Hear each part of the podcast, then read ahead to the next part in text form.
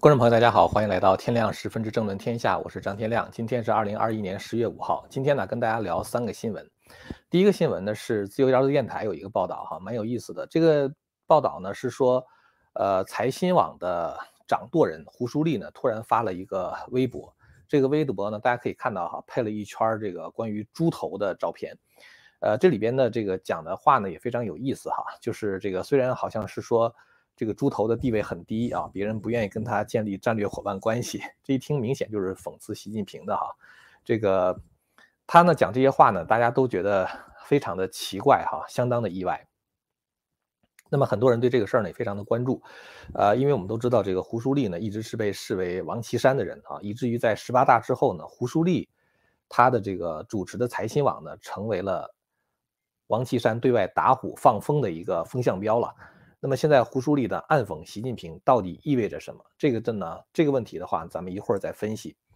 呃，那么昨天的话呢，就是我们知道这个，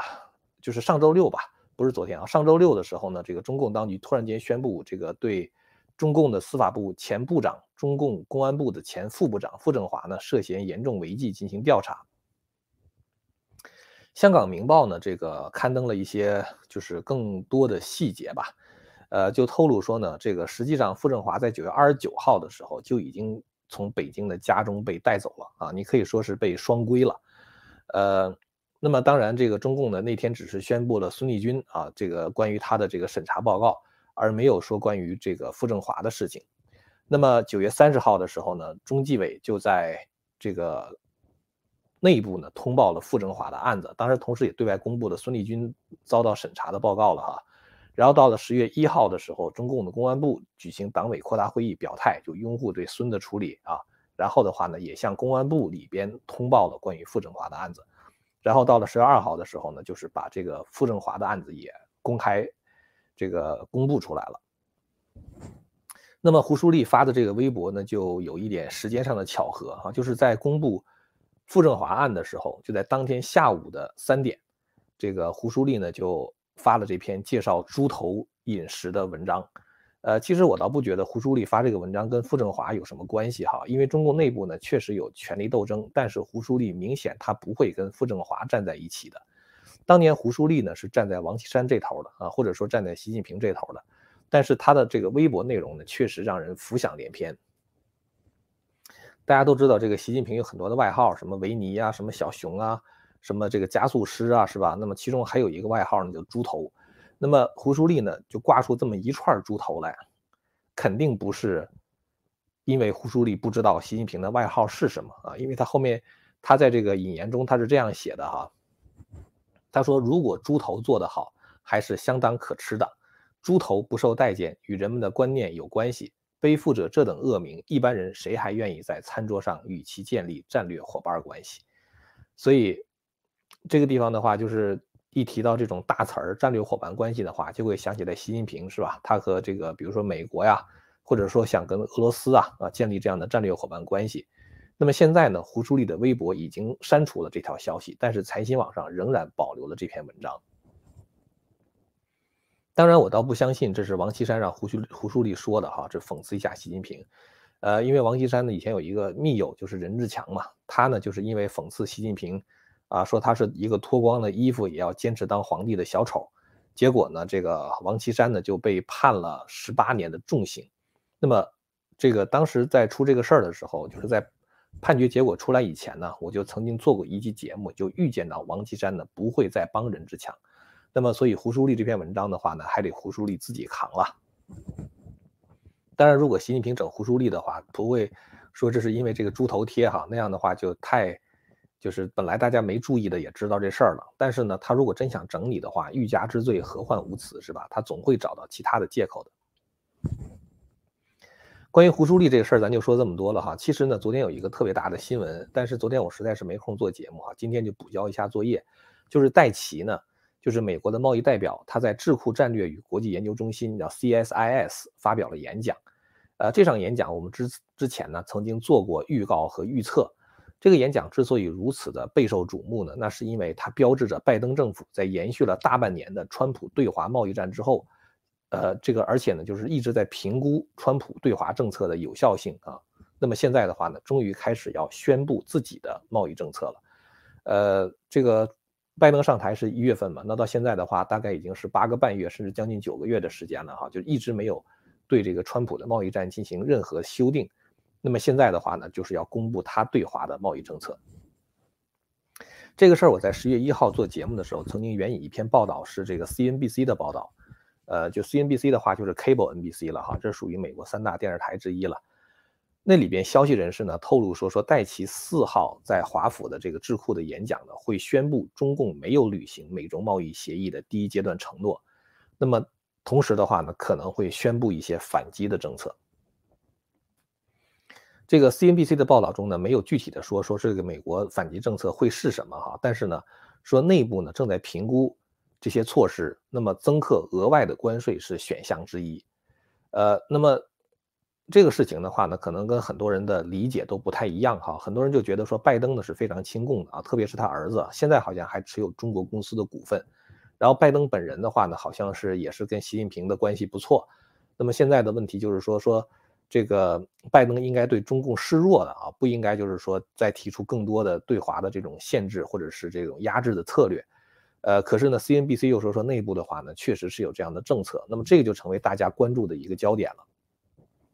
在这个事情发生之前呢，美国的《华尔街日报》九月二十四号曾经就是采访过美国的商务部长雷蒙多。那雷蒙多呢，他讲，他说他在寻求改善美国和中国之间的商业关系。然后他还说，他计划率领着美国的一些首席执行官呢，去这个访问中国。所以就是说，现在美国政府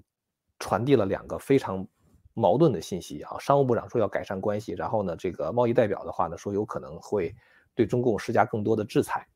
那么，针对这样的一个矛盾信息呢，我当时做节目的时候阐述了自己的看法啊，我对美国向中共投降这个事儿啊没有那么悲观，呃，因为我说呢，当时对华贸易的这个事儿呢，总是有鹰派和鸽派啊。商务部的话呢，因为离企业家比较近，所以他更多的考虑的是企业家的感受啊，所以可能就偏向鸽派。那么贸易代表的话呢，更多从国家利益考虑，这样的话呢，会偏向于鹰派。所以呢，有两种不同的声音，这是一个很自然的事情。那么现在的问题就是，戴奇宣布的就是新的对华政策到底会是什么？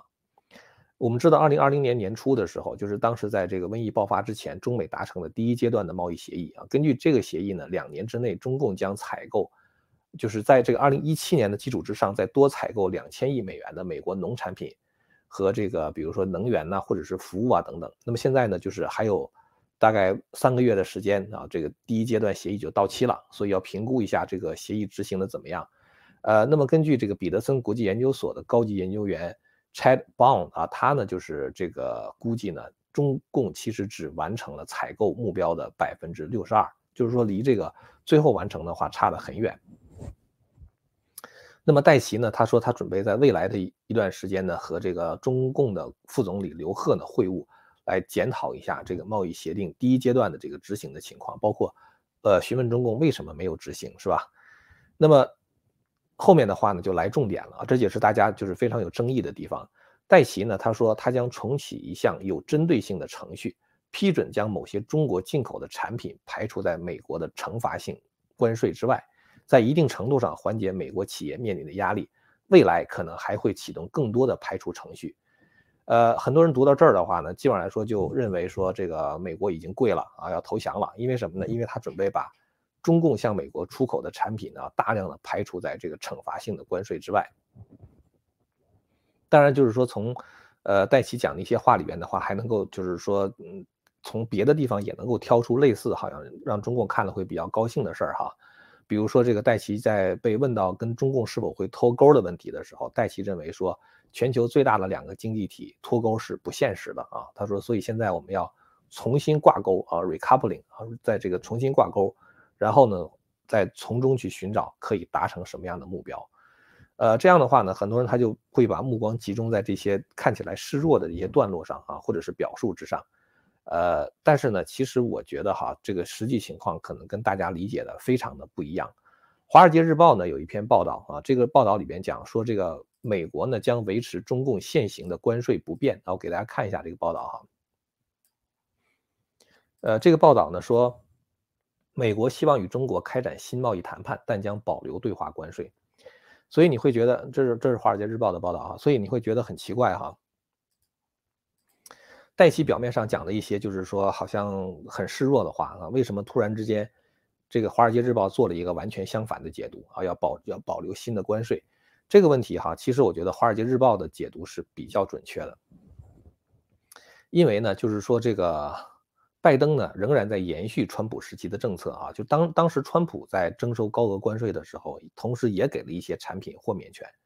就是川普说 OK 好，你现在中国这些产品啊都加百分之二十五的关税，但是这个这个这个啊这几个产品的话可以不交这个关税，呃，但是川普豁免那些东西呢，就是那些产品呢，等到川普一下台之后的话，那个豁免期就过了，过了以后的话，等于是那些产品的话也得交百分之二十五的关税，所以拜登的话呢，他现在实际上是说。想把这样的商品呢再重新挑出来啊，然后的话呢再给他们同样的豁免。大家知道啊，这个两国贸易战加征关税本身呢并不是目的，目的是通过加税的这种形式，让中共的商品价格输入美国的时候，因为加税了嘛，所以它的价格就会升高。这就跟中共比如说在呃海外进口汽车啊，本来一辆汽车在海外，比如说像一辆奔驰哈，一辆奔驰三百，它可能在美国卖四万多美元。那你换成人民币的话呢，不过三十万人民币是吧？可是如果你要是以这样的价格把奔驰出口到中国的话，那中国那些汽车厂不就都死光了吗？所以中共为了保护汽车产业，于是就给像奔驰这样的豪车呢加关税，我不知道加多少哈，也可能加百分之一百，加百分之一百五之类的，就把生生一辆在美国三十万能买到的车，人民币三十万哈，到中国的话就可能变成了六十万、一百多万都有可能，对吧？所以关税实际上是保护自己的某些产业啊，就是说，既然进口的商品价格这么高，那么我们就在本土生产嘛，就是能够保护这个本土，呃，就同类产品的产这个这个这个生产和销售。这就好像是说，本来输入美国的产品一个一百美元是吧？那你加了百分之二十五关税的话，就变成一百二十五了嘛。那么如果美国自己生产，比如说它价格是一百一十啊，明没明明是没有跟中共的这个。一百块钱这个产品成本竞争的这个这个这个可能，那现在的话呢，等于是哎，你把中国这边产品加成一百二十五了啊，加了百分之二十五关税，那美国这一百一十块的产品不就卖出去了吗？对吧？但是这种思路哈，你只有在市场上有替代产品的时候，才会打掉中共的这样的价格优势。反过来说，如果一些产品无可替代的话，那么你加征关税的结果，等于是向美国的老百姓征收了消费税或者是销售税。就好比说，这个输入美国的一百块钱的东西哈，加了百分之二十五关税之后的话，变成了一百二十五。但是呢，因为市场上除了这儿你买不到别的产品，它它一百二十五你也得买。那这样的话，等于老百姓等于多花了百分之二十五嘛，就是等于向美国的财政部交了二十五块钱的税。这当然不是美国政府的初衷，是吧？所以呢，当时川普加关税的时候呢，他也是豁免了很多不可替代的中国商品的价这个这个关税。那现在呢，戴奇现在提出这个豁免清单的话，延续的是跟川普当时同样的思路。当然，这个豁免清单的话呢，可能更多的会有企业提出向政府申请，是吧？然后呢，他说这个呃，就是美国想启动这个美国公司寻求豁免关税的程序，呃，所以呢，就是。这就是为什么我认为《华尔街日报》的解读是比较准确的。它实际上是保留对华关税，但是呢，没有替代品的啊，可能会把它的关税免掉，呃，避免美国的老百姓从兜里边掏出更多的东更多的钱来嘛。所以实际上，戴奇呢在讲话中一直在就继续抨击中共的贸易政策。他说，长期以来中共是不遵守全球贸易规范的啊，损害了美国和世界其他国家的繁荣。然后呢，说我们必须捍卫我们的经济利益。将采取一切必要的步骤，保护我们免受多年来通过不公平竞争造成的一波又一波的损害。他就特别提出了中共对这个农产品补贴啊，对这个钢铁行业的补贴，对半导体行业的补贴等等，说中共补贴了数十亿美元。这些补贴的话呢，损害了美国公司的利益。然后呢，他也没有排除进一步征收贸易关税的可能性，说他将动用所有的工具啊，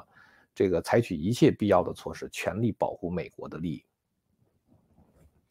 所以呢，我们不能看到戴奇说的不谋求脱钩啊，就认为中美的贸易战呢有了转机。事实上，戴奇什么都没有答应。他在演讲之后回答问题的时候，他说他在跟刘鹤完成会谈之前，美国不会采取任何具体新的行动啊。就他说啊啊，有一些产品可能会豁免了，你以为他话音一落，那个价格就掉下来了，那个关税就免掉了？不是这么回事啊，他得跟刘鹤谈，谈完之后呢再做决定。所以也就是说，他给了你一个，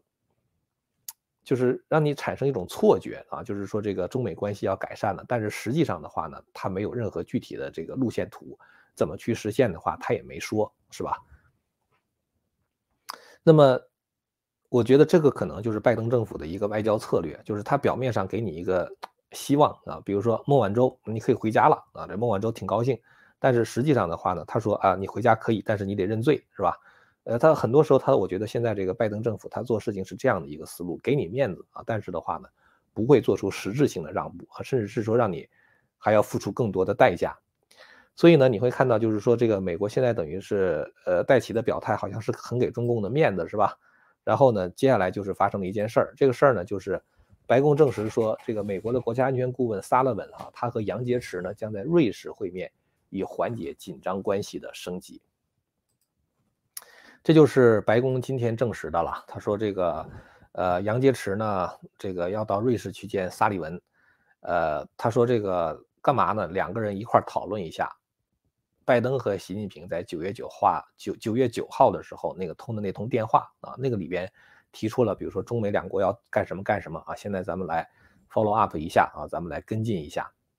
然后呢，这个南华早报呢是援引熟悉双方会面这个相关安排的那个知情人说呢，他们的目标是重建沟通的管道。这个有些人呢，把这件事情解读为习近平呢和拜登在月底的时候啊，会在这个 G 二十的峰会见面啊，就是呃，这个萨利文和杨洁篪的见面呢，是为了这个拜喜会，呃，这个 G 二十见面铺路的。呃，其实我现在哈仍然不太看好双方的会面啊，因为什么呢？就是如果没有根本上的突破啊，比如说美国全面取消对华的关税啊，或者比如说美国不再追究。啊，中共在这个香港或者是新疆的什么什么问题，如果没有这样的表态的话，习近平见拜登是没有意义的啊，他等于只不过是扑上来示弱而已啊，这是这这个这种事情的话，习近平干起来有点不值得。现在呢，随着孙立军和傅政华被拿下呢，这个习近平首要的任务是处理国内的政敌啊。对习近平来说，二十大连任这是他的第一要务，其他别的都不重要。那如果现在国内像这个政变集团处理在正好在这个当口上的时候，习近平突然出访，呃，政敌们如果趁机反扑啊，搞个什么民主生活会罢免习是吧？那么习就很麻烦了。咱们在谈到这个傅政华跟孙立军这个两个案子的时候呢，一再讲哈，就是背后呢很可能操盘的人啊，就是曾庆红。呃，大家看到今天呢，在这个《华尔街日报》呢有一篇报道啊，这报道说什么呢？说中国的豪宅开放式开发商花样年控股未能偿付二点零六亿美元的到期债务。呃，这个我们知道，这个花样年的控股呢是，呃，就是它这个一直是负债的，就是很多嘛，对吧？那么现在的话，它到十月四号的时候有一笔两点零六亿美元的美元票据需要进行偿付，呃，结果他们没钱啊。那么我们都知道，花样年控股呢，这个它是。前中国国家主席曾庆红的侄女曾宝宝啊，原名叫做曾洁，在一九九六年的时候创立的这个公司，它主要的这个就是业务的话呢，就是盖一些高端的豪宅啊，这个豪华的公寓，类似于这样的东西。所以呢，这个曾宝宝竟然开始这个等于债务还不上了啊，这就很奇怪。因为我们知道，如果这个曾庆红还在位啊，说了还算的话，他要想给他的这个侄女钱的话，那是很简单啊，因为这个曾庆红的弟弟是曾庆怀嘛，曾宝宝是那个曾庆怀的女儿嘛，就是曾庆红一句话从银行调出几亿、几十亿美元都有可能啊，就是借贷啊，借给这个曾宝宝，但是曾宝宝借不出钱的话，确实是说明系这个这个曾庆红出了麻烦。呃，曾宝宝呢，在他的这个微博上贴了这么一张照片，大家可以看一下哈。底下写的是至暗时刻啊，darkest hour，这个呢实际上是一个剧照啊，就是这当时在二战的时候，敦刻尔克撤退的时候，英国首相丘吉尔啊，他这个呃把当时的那个撤退的那个时间点呢称之为至暗时刻哈，darkest hour。那现在呢，就是曾宝宝呢，就是贴了这么一张剧照啊，感觉好像是花样年呢也处在至暗时刻。如果曾庆红没事儿的话，花样年一点都不暗啊，是吧？他会，呃，很有很光明的前途，他会赚很多的钱。所以现在呢，当花样年陷入至暗时刻的时候，也就是说，曾庆红呢确实遇到了麻烦。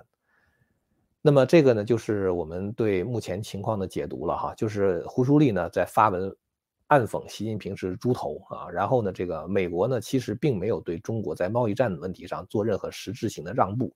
呃，再加上花样年他现在这个债务逾期啊，就感觉好像是曾庆红有麻烦，那么习近平呢也陷入了这个权斗之中，呃，那就是今天呢想跟大家交流的就是这些内容啊，如果您要是觉得我们谈的内容很有意思的话呢，欢迎大家订阅和传播这个频道。呃，我们在这个会员网希望之城呢，仍然延续这个一美元可以看七天这样的促销计划。呃，我们这个中华文明史呢，今天我又录了两集哈，关于中国政治制度史，现在已经录到第六十四集了。那么等到这个再过六周以后的话呢，我们这套节目就全部录完了啊，会是一套完整的这个大学课程。呃，欢迎大家花一美元去看一看。好了，那么今天的节目呢，咱们就聊到这儿了，感谢您的收看，我们下次节目再见。千古文明汇成巨著，百家大义娓娓道来。希望之声精品网、希望之城隆重推出张天亮教授第二部大型讲史系列《中华文明史》，为您重现中国历史上最璀璨的文明之珠，让您在轻松的观赏中汲取古老的智慧和对当代的启迪。今天就登录 landofhope 点 tv，land of hope 点 tv。